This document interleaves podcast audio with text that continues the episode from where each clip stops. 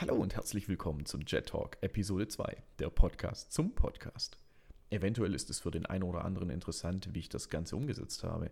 Mich selbst hat es ja auch interessiert, daher ist dieser Podcast erst überhaupt entstanden. Naja, und weil ich begonnen habe, selbst welche zu konsumieren.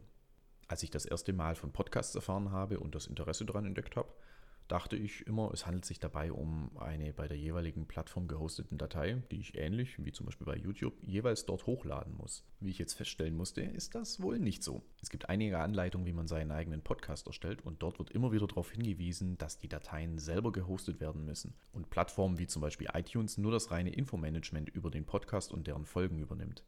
Naja, gut zu wissen, würde ich mal sagen.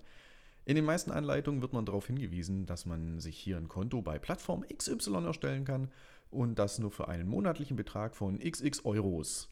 Ja, schon gut. Ähm, wenn die das hosten können, dann kann ich das wohl auch selber. Also gesagt, getan und versucht herauszufinden, ob man einen Service für einen Linux-Server äh, nachinstallieren kann oder ob es sowas gibt. Ich meine, es gibt für fast alles irgendeinen Dienst, den man nachinstallieren kann. Warum also nicht für Podcasts? Aber ich musste jetzt nun schlussendlich zur Ernüchterung feststellen, Chat, hm, Mensch, du denkst viel zu kompliziert.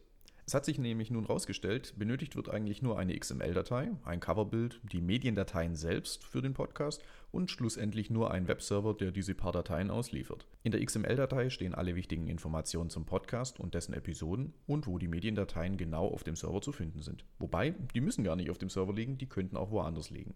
Also gesagt, getan, das alles zusammengeschraubt und eigentlich ist es sehr einfach. Die XML-Datei ist zwar etwas nervig aufzubauen, aber wenn das Gerüst erst einmal steht, ist es eigentlich kein großer Akt mehr, weitere Episoden mit einzubinden. Nun hieß es für mich eigentlich nur noch, den Podcast bei den großen Podcast-Plattformen einzureichen und auf die Verifikation zu warten. Viel angeben muss man ja dort eigentlich nicht, eigentlich nur den Pfad zur XML-Datei des Podcasts und äh, die restlichen Informationen stehen sowieso in der XML-Datei. Und das war die Geschichte des Podcasts, den ihr gerade hört. Man sieht, äh, man muss nicht immer gleich Geld ausgeben, wenn man seinen eigenen Server hat und den Drang verspürt, unbedingt verstehen zu wollen, wie das Ganze funktioniert und ähm, es unbedingt auch selber hosten zu wollen. Aber ich denke, jetzt habe ich erstmal genug getalkt. Ich freue mich, wenn ihr das nächste Mal wieder mit dabei seid und einschaltet und sage, man hört sich bis dahin und tschüss. tschüss.